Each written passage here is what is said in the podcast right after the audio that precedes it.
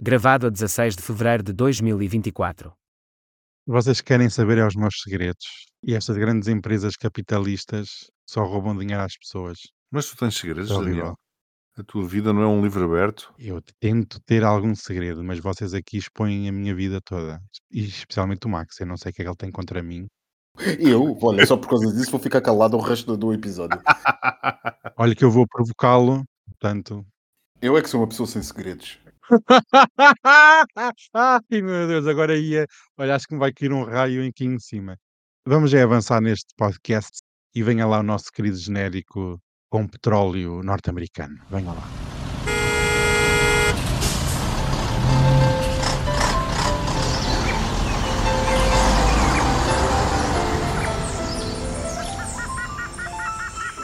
Triangulação do círculo. Bem-vindos ao centésimo, nonagésimo, oitavo episódio desta triangulação do círculo. Como podem ver pela abertura, eu sou o Daniel Rocha, serei o maquinista deste episódio. Infelizmente estou em Almada, espero estar em breve no outro lado, não sei aonde muito bem, mas aqui vou eu. Almada não era naquela cidade onde morava lá o outro, das drogas, não sei quem. Bem, me queres falar sobre isso? Não é Almada, era Setúbal. Era Setúbal. Setúbal, isso, tá os gays pelo mal, esse hashtag está Ah, Jesus, essa foi rebuscada. Estava a tentar perceber. Não, eu fiz assim uma associação. Eu sou o Miguel Agramonte e estou a falar-vos de Aveiro. Hum, Para quem não percebeu, ele estava a falar do tio Bubu. Bem, e o meu nome é Max Spencer Doran e estou a falar-vos de Faro. Estamos todas em casa. Estamos todas em casa, lindas, mas essa é a história.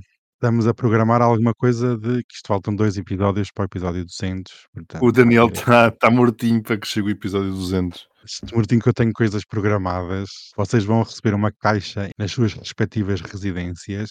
Sabes que vai ser o Max.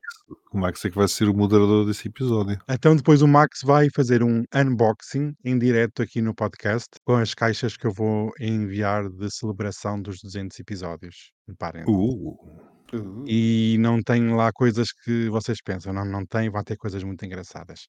Mas amigos, não vamos aqui fazer mais conversa, vamos é passar aos temas que interessam. A nossa sondagem da semana, como manda a tradição, a tradição ainda não morreu, portanto, esta semana tivemos uma sondagem até bastante curiosa, caricata, em que foi feita a pergunta aos nossos ouvintes, dizendo: Já viste o famoso porno da CP? não, não. Na CP é diferente. Não foi a CP. Enfim, às vezes os atrasos e as greves são pornográficas, confesso. Pronto, na CP. Por acaso é curioso, nós somos tão políticos e tão económicos, e é desta vez que criámos aqui uma sondagem mais, mais, pop- mais popular, mais ousada, Ousada. arrojada, e Uhum. tínhamos várias questões das nossas quatro opções. Vou começar pelo fim, pela que teve menos, 12% da nossa audiência disse que sim, já tinha visto o famoso vídeo na CP, seguido de Não, 16%. vamos lá, eles não viram o vídeo na CP. Adiante, até, até poderão ter visto o vídeo na É, CP. exato, pô. exatamente. adiante. O Max Adiante. percebe, o Max percebe. Até poderão ter E- visto o vídeo na CP. Uma pessoa tem que se entreter enquanto passa aquelas horas. Claro, quer dizer, mas a internet dos comboios também não é, não é muito boa, uh, mas pronto. Não vamos por aí. Filha, Mas com a internet, aquilo está a circular do WhatsApp para o WhatsApp. Se quiseres, eu já ponho o nosso. Não é nada, filha. Está a passar naqueles ecrãs de televisão dos anos 80 pendurados no, no teto. Esses ecrãs, já agora uma questão. O que é que fazem aqueles ecrãs nos alfa-pendulares lá pendurados que ninguém vê porcaria nenhuma? Se agora lembra dos tempos em que a TAP tinha uns aviões também assim, antiguinhos, Sim. que tinha assim uns ecrãs que mexiam. Ainda se vê por aí algumas companhias com ecrãs. Na América ainda se vê muito. Que horror. Enfim, pronto. Adiante. Já estamos a estragar o episódio do Daniel. Devagar, Exato. devagar. Como eu ia dizendo, em terceiro lugar tivemos 16%. Eu só ando na Fertagos, e para quem não conhece a Fertagos, são os comboios que ligam a margem sul à margem norte, até Lisboa. Tivemos em segundo lugar, não, não viram o famoso porno num comboio da CP. E em primeiro lugar, levou a taça, levou a medalha de ouro. Vivo fora de Lisboa, não há comboios. Essa foi a nossa sondagem. Querem fazer algum comentário? Bem, sim, talvez que estas sondagens acontecem semanalmente no nosso Instagram, no Story. Geralmente ali entre quarta e quinta-feira aparece a famosa sondagem. E como comentário, se calhar, pronto, apenas 12% é que viram. Portanto, sugiro, Daniel, que tu no postigo depois expliques exatamente o que é que é isto. Ok, então eu vou aqui fazer uma nota e vou falar disto do postigo. Bem, nós já estamos aqui a E Max, não sei se o Max, não sei se o Max Ah, sim, claro. Eu estava à espera que ele me desse a palavra, mas pronto, não, que eu sou uma pessoa Eu sei que você viu e que você anda a partilhar com toda a gente. Ai, Não, eu não vi, eu, eu recebi em vários grupos do Uhum. WhatsApp, porque eu sou uma pessoa curiosa. É, sou uma pessoa curiosa e gosto de saber o que é que se fala, não é? E isto é muito mais importante que qualquer outra coisa que esteja atualmente a falar. Bem, mas o que eu estava a dizer é que eh, folgo em saber que a maior parte dos nossos ouvintes estão fora de Lisboa, porque não têm comboios. Hum. E talvez isso fosse uma coisa interessante de debater noutro episódio de porque é que os nossos ouvintes de fora de Lisboa não têm comboios. Ou talvez porque é que a maioria dos nossos ouvintes não são de Lisboa. Ou, Exato. tendo comboios, porque é que não os usam fora de Lisboa? Devíamos fazer essa questão ao Pedro Nuno Santos, não? Já que ele diz que salvou a ferrovia e que com ele a ferrovia que está a avançar. Meu querido, mas ele de facto salvou a ferrovia. Ela, ela ainda existe, por do estado em que ela estava. Eu estou curioso para ver agora o novo porno no Metrobus de Faro. Eu não sei, eu não sei, mas cheira-me que os algarvios estão todos fodidos já. Ai meu Deus, ai meu Deus. Bem, vamos é avançar no tema. Vamos para um tema levezinho neste episódio. Vamos falar sobre alianças militares, sobre segurança europeia e internacional. E nós realmente, esta semana foi muito rica em declarações polémicas, chocantes, constrangedoras. Já o nosso episódio anterior estava a ser editado e tivemos um dia normal na campanha de Donald Trump para as primárias, para as eleições que se realizam em novembro, e um dia de campanha de Donald Trump não estaria completo sem informações realmente chocantes. E no sábado passado avisou os aliados da NATO que, se for reeleito presidente dos Estados Unidos, vai encorajar a Rússia a fazer o que entendesse com países com dívidas à NATO, países que não cumprem a meta dos 2% de gastos em defesa. Trump fez estas declarações enquanto intensifica os ataques à ajuda externa e às alianças internacionais de longa data, principalmente no Congresso. Continua a ser bloqueada a ajuda quer a Taiwan, quer à Ucrânia, e muitos republicanos apoiantes de Trump continuam a bloquear esta ajuda. Trump até contou várias histórias de membros da NATO que não os identificou, que estariam preocupados com as metas de financiamento da aliança. E desde essas declarações choveram críticas de todos os campos, desde o presidente norte-americano Joe Biden, que disse que Trump tinha vontade em abandonar os aliados da América, que são membros da NATO e, em caso de um ataque russo, estavam à sua mercê. O chefe da diplomacia europeia pediu seriedade ao antigo presidente norte-americano. O presidente do Parlamento Europeu eh, avisou que as declarações eram perigosas e que realmente estava a encorajar a Rússia a atacar os países da NATO. A embaixadora dos Estados Unidos disse que são perigosas e francamente irresponsáveis, e até o secretário-geral da NATO advertiu Trump que estes comentários minam a segurança europeia e internacional, e realmente nós até vimos o secretário-geral da NATO a afirmar na quarta-feira passada que 18 dos 31 países da Aliança Atlântica já investem pelo menos 2% do seu produto interno bruto na área da defesa. E acrescentou ainda que desde 2014 os investimentos em defesa aumentaram 11% ao ano, na sequência da anexação da Crimeia pela Rússia. E realmente até afirmou que estes investimentos já rondam os 600 mil milhões de euros, e aqui relembro que Portugal é um dos países que ainda não alcançou esta meta dos 2% de gastos em defesa. Donald Trump está a considerar reduzir compromissos com alguns membros da NATO e a pressionar a Ucrânia para negociar o fim da guerra com a Rússia se ele regressar ao poder.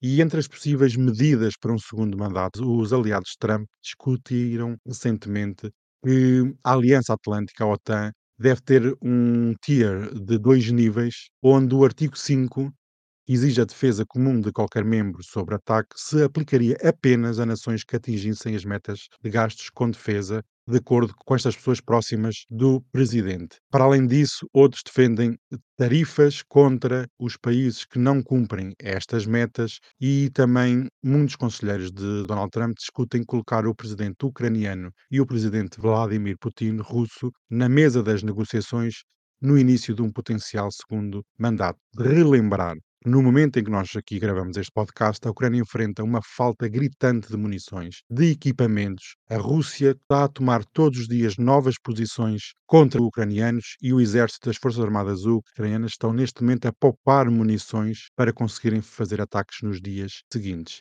já se discute realmente que o Donald Trump no poder poderá haver uma reversão das políticas americanas em relação a Taiwan e Donald Trump está preparado para influenciar a política externa dos Estados Unidos a partir dos bastidores, de forma como nunca foi vista na política norte-americana moderna. E aqui, para não me querer alongar muito, destes temas que eu aqui já falei, e até recentemente, só dou aqui uma última nota, um emissário chinês até referiu, sugeriu recentemente que Donald Trump poderia abandonar por completo a política em relação a Taiwan se voltar ao cargo e realmente há aqui uma pretensão de realinhamento das alianças militares internacionais, quer na Europa, quer na Ásia, quer noutros continentes eh, neste planeta. E eu pergunto para vocês, para não me aqui alongar muito mais, se realmente vocês encaram uma reeleição de Donald Trump como uma ameaça à união da NATO e da Europa, ou realmente isto é uma oportunidade para o continente europeu se reerguer,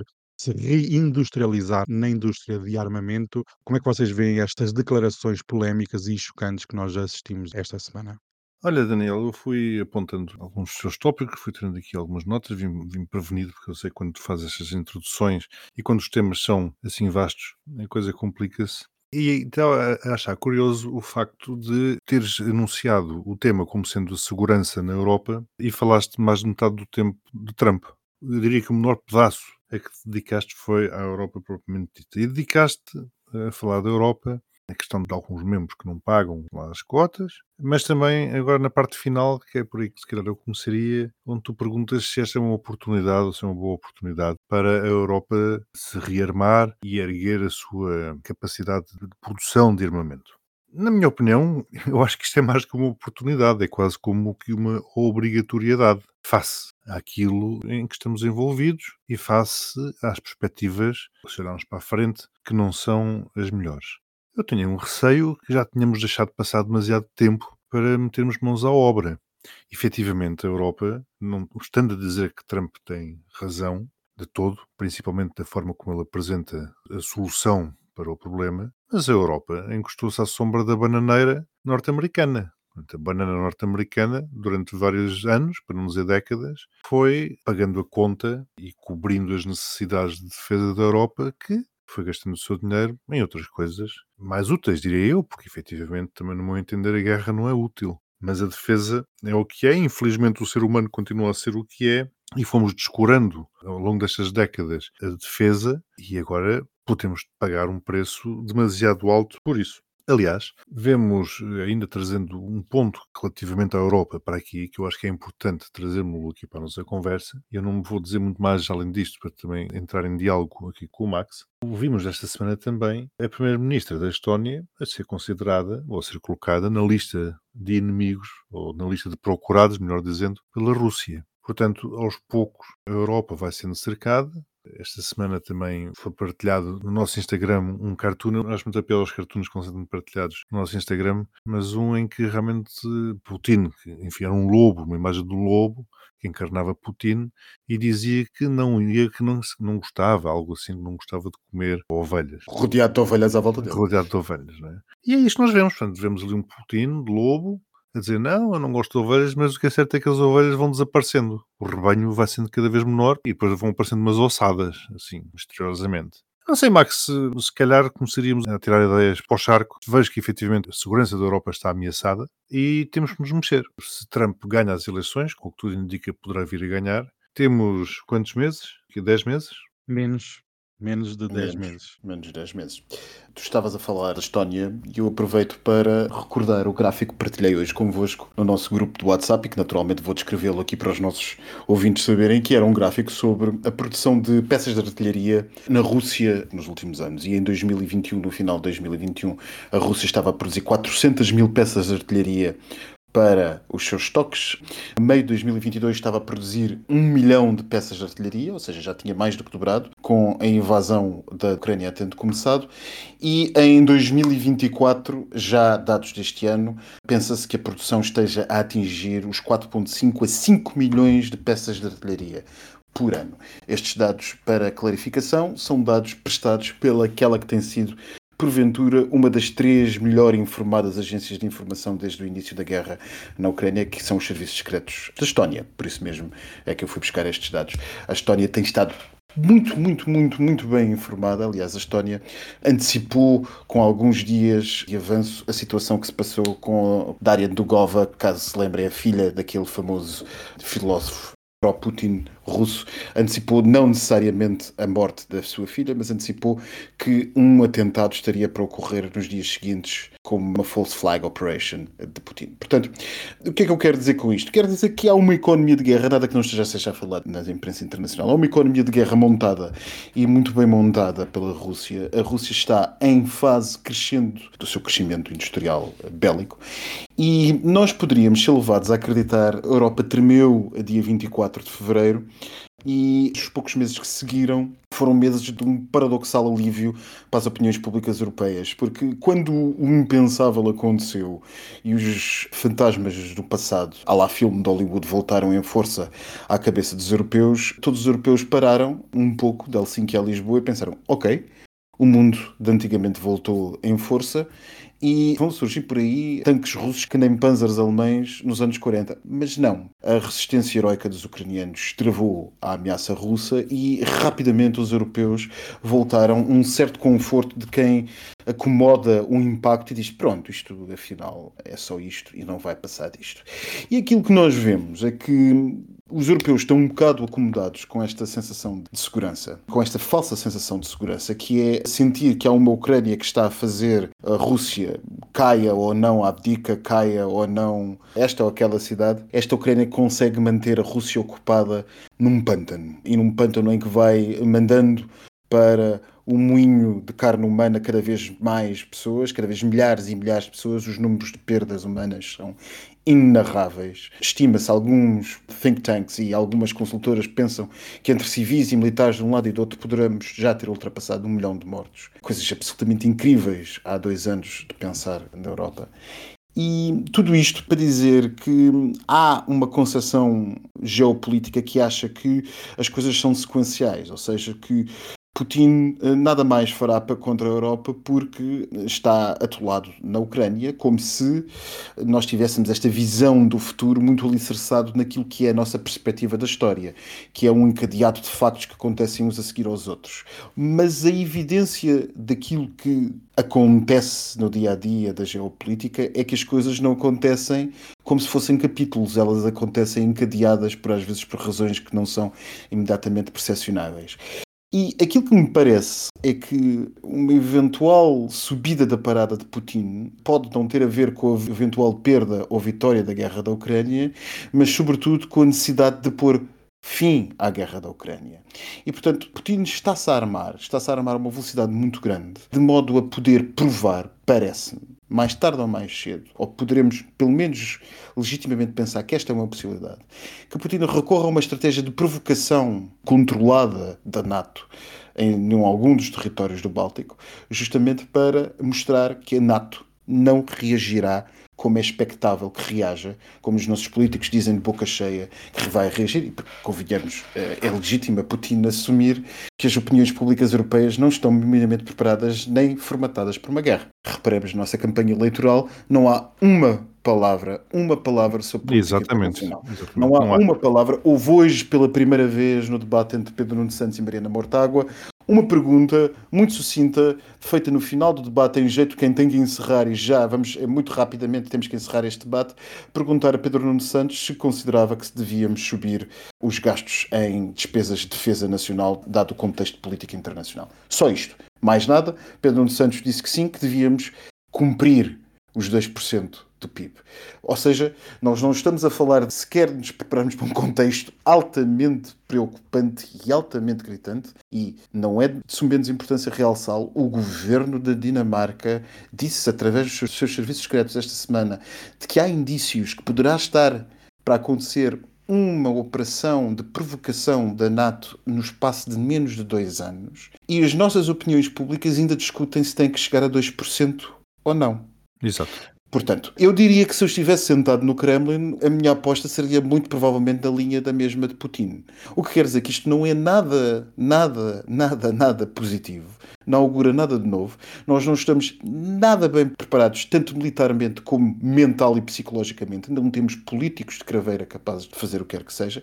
E a verdade verdadeira é que Trump tem razão os americanos é que pagam e são os americanos que continuam a sustentar a defesa da Europa. Mesmo que a Europa entrasse em produção máxima industrial, não seria capaz ainda de se defender a si mesma no espaço de 10 a 15 anos, calculo.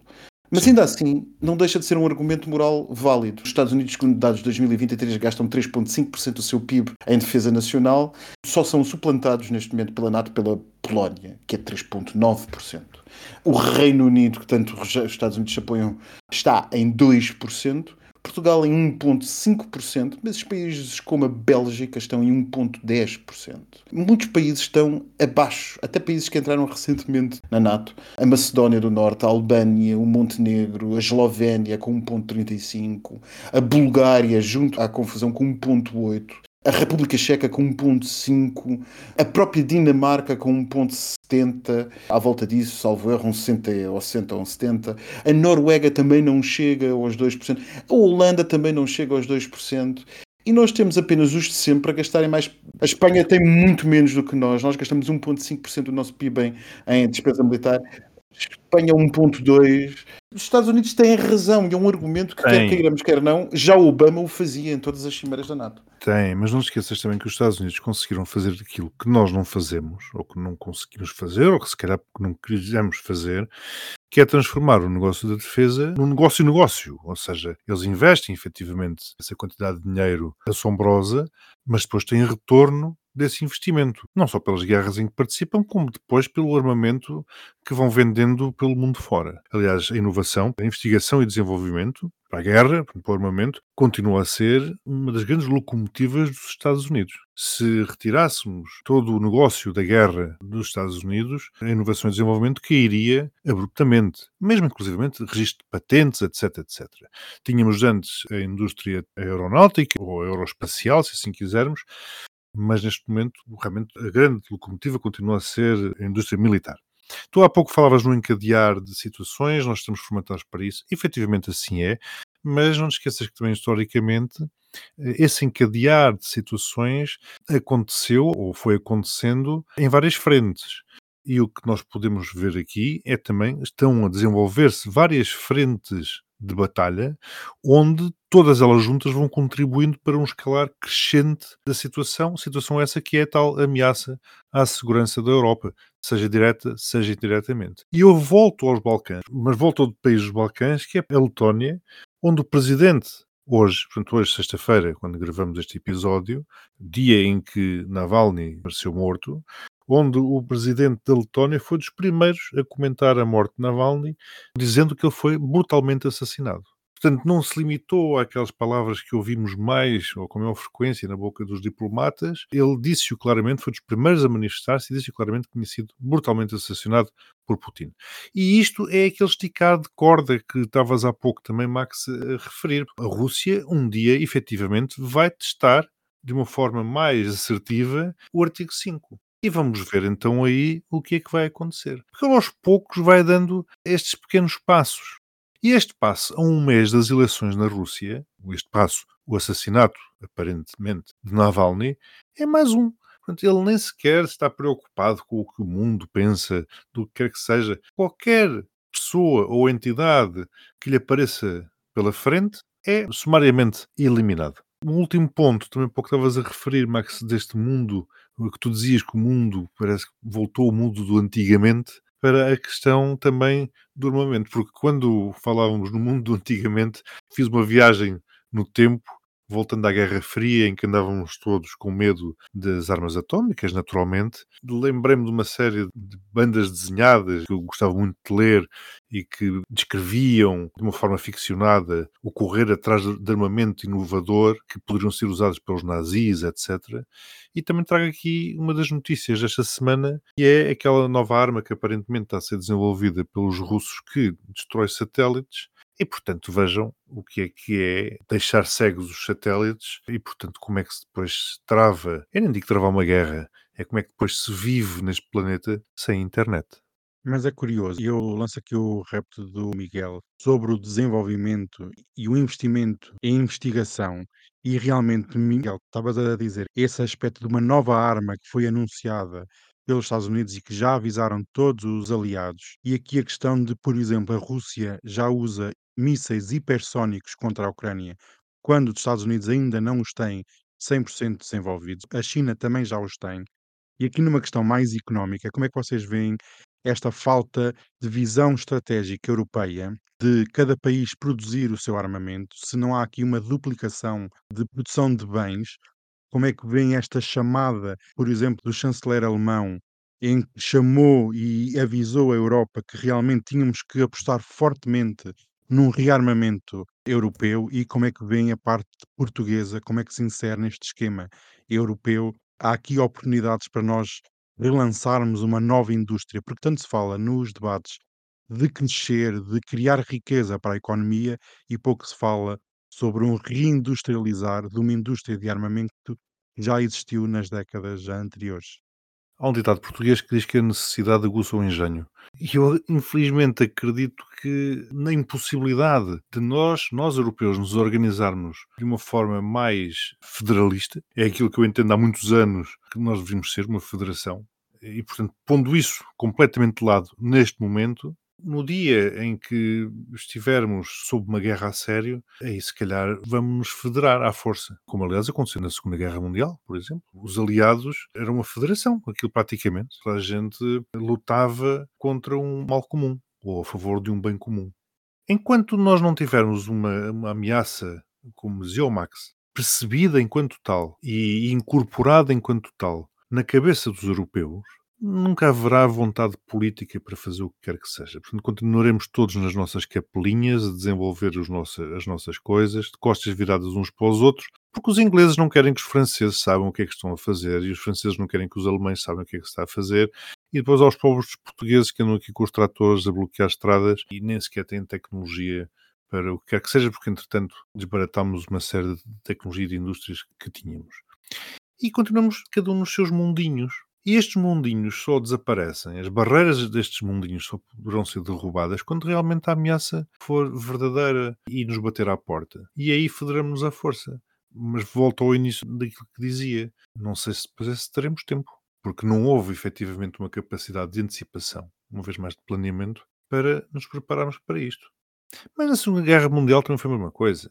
Também ninguém acreditava que Hitler falou, ah, meu Deus, então, isto é, é, a história. Não, ele há uma série de acordos, ele prometeu, ele não vai atacar. E depois vimos, fomos todos apanhados de surpresa, para não dizer com as calças na mão. Max, queres acrescentar algum ponto? O ponto que eu ia acrescentar era aquele ponto que o Miguel estava a fazer justamente sobre as opiniões públicas não estarem acordadas para o assunto. Pois as opiniões públicas, eu insisto no que estava a dizer. Reparem nas nossas eleições. Como é que é possível as opiniões públicas estarem acordadas, por quer que seja, se não há uma palavra, e eu não vou desistir de insistir neste ponto, não há uma palavra em nenhum político da boala mais à esquerda, mais à direita, sobre questões internacionais. Nada. É um vazio, é um deserto completo. Não há um único pensamento estratégico, não há uma única ideia sobre o que é que poderá acontecer. Montenegro, Luís Montenegro, no outro dia, em resposta a Mariana Mortágua sobre as questões que podiam acontecer no futuro relativamente ao crescimento, quando Mariana Mortágua lhe diz o senhor assume que o crescimento vai acontecer para poder cortar esses impostos todos, ele diz-lhe com um ar muito impertigado e ofendido. Claro, é verdade, há coisas que podem acontecer no futuro que nós não sabemos. Por exemplo, pode vir agora uma pandemia. E eu penso, é isto que nós temos como proposta para chefes de Estado. A Europa inteira fala de guerra à nossa porta e produzir meios militares e preparar. Há quem até já diga que as suas dispensas. Há por aí autoridades militares do norte da Europa a dizer para as pessoas reaprenderem a apetrechar as suas dispensas e aqueles que se propõem a ser nossos primeiros ministros nem tão um pouco imaginam o que se passa para lá da Ayamonte ou de Badajoz, nós estamos lixados. Pois era aquilo dos mundinhos que eu te falava. O nosso mundinho acaba em Caminha, ou em Vila Formoso, ou em Elvas, ou em Monte Gordo. O nosso mundinho acaba ali. Acaba a 200 quilómetros do mar, na pior das hipóteses. Então o Saramago tinha razão quando dizia que era uma jangada de pedra. A jangada éramos nós e os espanhóis. Hum, Os espanhóis gastam 1,26 do PIB, portanto ainda gastam menos do que nós. ainda, gastam, ainda gastam menos do que nós. Portanto, eu não sei. Posto isto, e não vamos só falar de misérias neste podcast, passamos para o tema LGBT deste episódio e tivemos boas notícias vindas da Grécia, onde o Parlamento grego aprovou o casamento homossexual e a adoção por casais do mesmo sexo, sendo o primeiro país cristão ortodoxo a aprovar o casamento homossexual e permitir a adoção. No Parlamento, em 300 deputados, 176 votaram a favor e o primeiro-ministro de um partido de direita esteve envolvido pessoalmente na aprovação deste projeto de lei. Meus queridos amigos, como é que vocês veem estas notícias vindas da Grécia? Eu lembro-me que as primeiras experiências que tive foi numa longínqua Grécia dos anos 90. Bem, adiante. Ah, eu fiquei muito. fiquei das primeiras experiências, não as primeiras experiências. E eram traumatizantes, não eram, Max? De todo, de todo, de todo. Mykonos nos anos 90 era super divertido. Mas Bem, Míconos, Míconos. Mykonos, Mykonos, Mykonos. Atenção.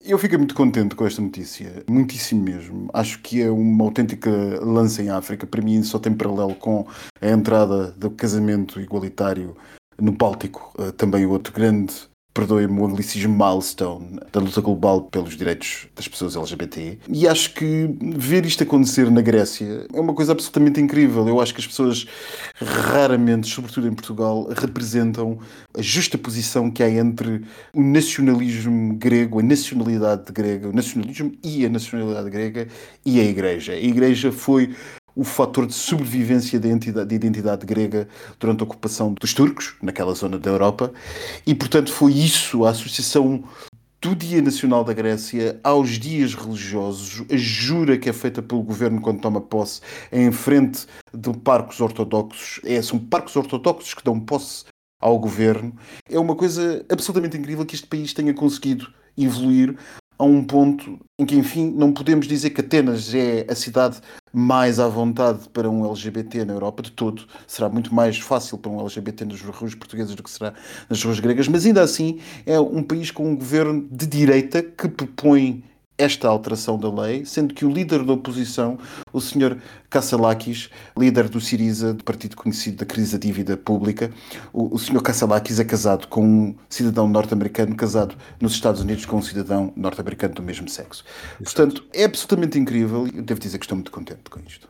O Max tocou em todos os pontos. Eu ia também reforçar a ideia de que foi, uma vez mais, um governo de direita que aprova o casamento entre pessoas do mesmo sexo. Eu não gosto de lhe chamar casamento homossexual, porque parece que o casamento é que é gay. Mas, uma vez mais, vemos esta, eu não vou dizer tendência, mas vemos isto que à partida nos poderia parecer um pouco incoerente. E, acima de tudo, o primeiro país ortodoxo, ou com a Igreja Ortodoxa. Curioso, Max, uma coisa que não tem nada a ver, mas veio à memória quando tu estavas a comentar que a Igreja Ortodoxa serviu de refúgio aos gregos enquanto ocupados pelos turcos. É um pouco também à semelhança daquilo que a Igreja Católica serviu para os polacos enquanto ocupados, entre aspas, ou sem aspas, pela União Soviética. Sim, muitas igrejas, e tem outros exemplos, o nacionalismo irlandês, por exemplo, e a Igreja Católica. Sim. Há exemplos, mas no caso ortodoxo é um caso particularmente interessante, porque é um- há uma justa posição entre a orto- ortodoxia grega e a identidade grega. Sim, sim, Portanto, sim, sim. A coisa é, é- ao passo que a Igreja Católica é extravasa os limites territoriais da identidade irlandesa ou da identidade polaca. Polaca. No caso da ortodoxia grega, há aqui uma justa posição que ele tem de alguma maneira comum aos problemas dos direitos LGBT, não apenas na. Grécia, mas nos Balcãs em geral, por exemplo. Há aqui Exato. uma, uma questão religiosa que assume um nível muito maior do que assume, por exemplo, ou que assumiu, por exemplo, em países como Portugal ou Espanha. Exato, e que se calhar essa inexistência dessa sobreposição, ou pondo noutra perspectiva, essa abrangência maior da Igreja Católica, se calhar é o que depois dificulta nos dias de hoje este tipo de evoluções acontecerem nos países em que o domínio dela dela, Igreja Católica, foi mais pronunciado.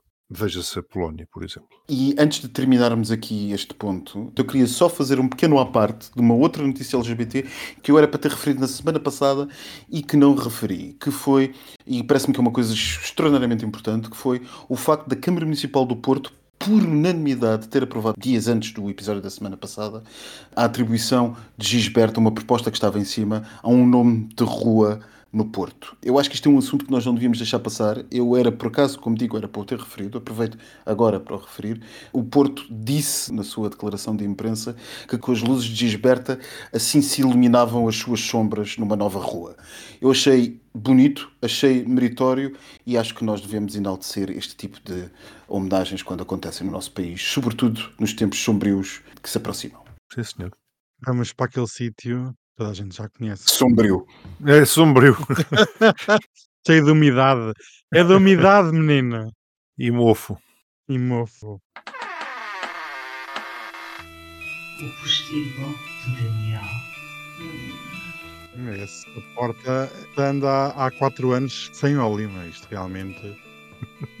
Bem, queridos amiguinhos, estamos aqui presentes. Já agora, eu recebi agora aqui umas caixas de tequilha que vieram do México. Eu tenho lá um contacto. Querem beber qualquer coisita? São servir? Olha, pode ser. Pode ser. Pode ser, pode eu ser. Pode ser, então. Eu vou aqui servir aqui qualquer coisita para os meus amigos. Tenho, tenho aqui uns amendoins. Eu só sei que, ao contrário da semana passada, desta feita venho ver dois vídeos, portanto estou a esperar que alguém me os diga. E um é o Hum. famoso, aquele na CP. O Exato. da CP, o que é que é? Não, ou da. Antes disso, bebam, porque para aguentar este postigo vai ser doloroso. Vamos diretos para Londres e vamos falar do antigo príncipe, o Haroldo. Que Quer dizer, eu nem sei se é ex-príncipe ou se ainda é príncipe, mas pronto. Uma amiga próxima de Carlos III revelou que o Haroldo recusou estar na mesma sala que a Camila no encontro relâmpago que teve com o pai há uns dias. As más línguas dizem que o filho não nutre qualquer compaixão pela rainha consorte, preferindo manter a distância. E também não foi visitar o irmão, e eu digo que isto é uma família totalmente disfuncional. Pronto, Isto é ele que vai lá realmente- para Los Angeles. Vai lá. vai. Olha, falar em Los Angeles, ele já não está em Los Angeles, está aí no Canadá, foi lá fazer uma coisa qualquer, um evento que não interessa para nada, e passou lá o dia dos namorados. Vocês celebraram o dia dos namorados? Não. Não, isso é uma coisa demasiado imperialista. Capitalista, que não é? não. Eu concordo, eu concordo. É um dos feriados, quer dizer, isto não é feriado, mas devia ser, para o povo usufruir. É dos feriados mais capitalistas que existem durante um ano civil. Mas pronto, não é sobre isso que nós estamos a falar. O Príncipe Harold e a esposa celebraram então o Dia dos Namorados no Canadá, regado com um vinho de 342 euros numa mesa isolada. Já viram? Hum, Vocês- A pegada ecológica desse É vinho. pagado aí desse vinho e não só, então, quer dizer, o homem vai para Londres, volta de Londres para Los Angeles, Los Angeles para o Canadá, do Canadá bebe este vinho, sabe-se de onde é que isto é um vinho, ele foi para Vancouver ou não sei o quê, eles estiveram num restaurante italiano chamado Il Camitero, não sei se é assim que se diz, peço imensa desculpa aos italianos, eles estavam muito, muito apaixonados, mas pronto, mas isto agora vamos passar eh, à frente. E realmente vamos aqui exibir, eu vou aqui puxar o meu retroprojetor, vocês aproxeguem-se. Põe naquelas televisões que caem do teto. Ai, que giro, Tipo, eu com- tenho que tipo instalar comboio. Tipo pões, comboio, tipo- exatamente, sim. Pois. E então, vamos realmente falar de temas mais interessantes. Vamos falar de dois filmes que deviam estar nos Oscars, deviam estar a ganhar um Globo de Ouro ou uma coisa assim qualquer. Um primeiro, o filme correu meio mundo na CP. Ficámos a saber que uma carruagem do Alfa Pendular aparece na abertura de um filme pornográfico. Já sei que o Max assistiu. Miguel, também tiveste a Não, oportunidade. não assisti, eu recebi. Já clarifiquei esse assunto variedíssimas vezes Ah, ah, neste ah, episódio. A, mi- a minha, a minha questão é, porque isto é importante para a audiência: o filme porno é hetero ou é gay? hetero. Ai filho, então não assisti, claro que não, pelo amor de Deus. Ah, meu Deus. Claro que é que Ah, lá vou ver coisas. vou. Então, eu vou descrever. A protagonista é Eu só, filmada- eu só assistia filmes hetero quando havia aquele canal. Esta é como aquela Como é que se chamava? esta O é como Vivir. aquela- O ela Vivir, é- exatamente, o Vivir. o não havia mais nada, 17. não havia, não havia mais é como nada. aquelas que só é arte Olha. se ela perceber. Pronto. Ah, oh, filha, exatamente. E há determinado tipo de artes que eu não entendo absolutamente nada daquilo e nem sequer quero fazer um esforço para perceber determinadas coisas. Pronto, adiante. Adiante, então a protagonista é filmada a percorrer uma das composições do Alfa Pendular, onde a dado instante se pode ler em segundo plano um cartaz institucional e passa a citar estamos a melhorar a linha da beira alta. Exato. Foi assim que as pessoas identificaram que era um comboio da CP. Toda a gente ficou chocada, tendo havido lugar a um comunicado da CP e acrescento que aqui um momento político pornográfico são os atrasos da CP, os atrasos nas obras que juntas já são mais de 100 anos de atrasos e pornográfico é a falta de qualidade e o mau serviço que prestam aos utentes. Aqui um pequeno à parte, nos últimos anos a CP teve mais de 16 mil queixas por parte da população e ficam indignados com um filme pornográfico que, enfim. Entretanto, também já ficámos a saber esta semana que houve novas filmagens na terra do Dr. Max, em Lagos. São filmados Ponto várias... um, não é a minha, minha terra. Ponto 2, não é Ah, Lagos, filha. é Lagoa. Oh, filha, para mim é tudo igual. Tudo abaixo do Tejo é tudo igual, filha. Isto não há cá distinção. Dizer, Olha, ó, filha, depois abaixo do Tejo, então tu vives na minha terra, porque vives em Almada. desculpa lá. Não, não, não. não. Ou Eu- Setúbal, a terra do outro. Ou Setúbal, a terra do, do tio Bubu. há alguém que explica à população o que é que aconteceu, quem é o tio Bubu. Eu não faço a mínima ideia, vocês é que estavam histéricas esta manhã porque o tio Eu, Bubu tinha nem sido preso. sequer, eu, eu nunca tinha visto tal pessoa. Portanto, Eu já. Toda a gente viu essa pessoa, ou quase toda a gente. Pronto, quase Mas o, que tu viste, o que tu viste foram vídeos que recebeste, minha porca. Eu? Eu conheci a pessoa pessoalmente, mas isso são outros carnavais. Portanto, enfim, vamos lá avançar. Bem, quem quiser receber os vídeos, quaisquer que eles sejam, não esquecer de dar triangulacaldocirculo.pt e nós teremos todo o prazer em vos enviar o que tivermos em arquivo. Exatamente, o Dr. Max sabe como é que é. Enviem mensagem para o Dr. Max, que ele vai. Mas espera, mas, mas, mas eu fiquei sem perceber nada de- do que é que se passava em Lagoa. Então, é a continuação do filme pornográfico que começou na carruagem ah, da pronto, CP. pronto. Também é filmado em Lagoa, peço imensa Então, então eles iam de comboio para o Algarve? Parece que sim, não sei como é que eles conseguiram apanhar um comboio da CP para o Algarve. Filha, Mas, esse filme deve ter para aí umas 8 horas de duração, mulher. Deve, deve ter, e realmente foi um feito histórico, terem conseguido filmar, terem chegado a tempo e terem, primeiro, terem apanhado o comboio para o Algarve. Eu já tive a experiência quando vou visitar o Dr. Max e realmente cheguei chego lá. Olha, não em Ai pé. meu Deus. O que é que foi, filha? Quando-. Quando vais visitar o Dr. Max, acho que está na altura de acabar o episódio. Está, está na altura e para a semana A temos um maior novo vídeo. vezes ele vem cá, mas não é para me visitar e depois diz que é para visitar. Exato. Eu não o vejo, ainda na semana passada esteve cá e eu não o vi. Exato. Olha. Porque Se nós esteve a respirarmos o mesmo ar, cinco minutos estamos de distância de mim e não se pôde desviar para me vir visitar. Não obstante, vem para aqui dizer quando me vem visitar. Eu não Exatamente. E eu, na minha inocência, perguntei: então tiveram juntos tomar um cafezinho? Porque era um silêncio, só se ouviam uns grilos. E, e responde o Máximo de secamente: ele não apareceu. Eu disse: pronto, olha, vou entrar numa reunião agora, tá? Bem, eu, em minha defesa, se nós respirarmos o mesmo ar, estamos perto, estamos juntos, estamos unidos. E segundo, eu estava em trabalho com outras pessoas e não me podia deslocar à toca do Dr. Max. Peço imensa desculpa. Eu vou estar em breve no Algarve para um postigo live, aqui em primeira mão para vocês. Estar em Faro com o doutor e espero bem que a engenheira também esteja presente. Ai sim, é já, sim, sim, é já em maio. Por isso o convite vai chegar por carta dentro de poucos dias. Beijinhos Beijinhos. e para a semana temos um novo vídeo pornográfico.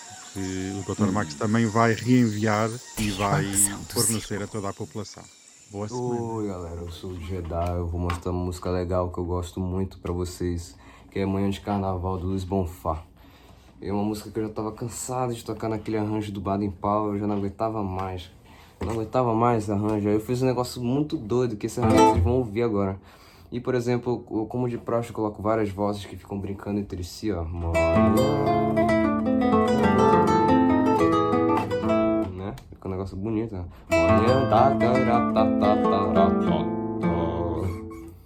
Aqui, ó, grave, ó.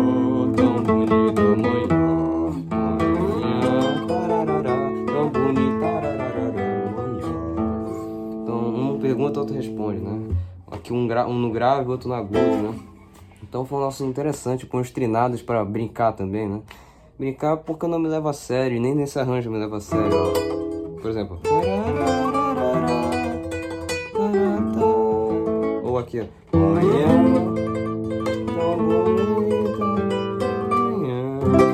Então é um negócio bem, do que interessante. Como é que eu vou representar o sol também? Foi uma pergunta que eu me fiz. O sol, né? Essa música é polínea, solar, manhã, ó. Quando o sol nascendo.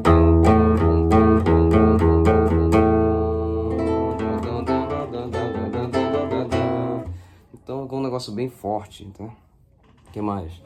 Quando o sol realmente nasce, aquele arpejo que eu ponho no final, um arpejo de Lá maior, olha só que lindo.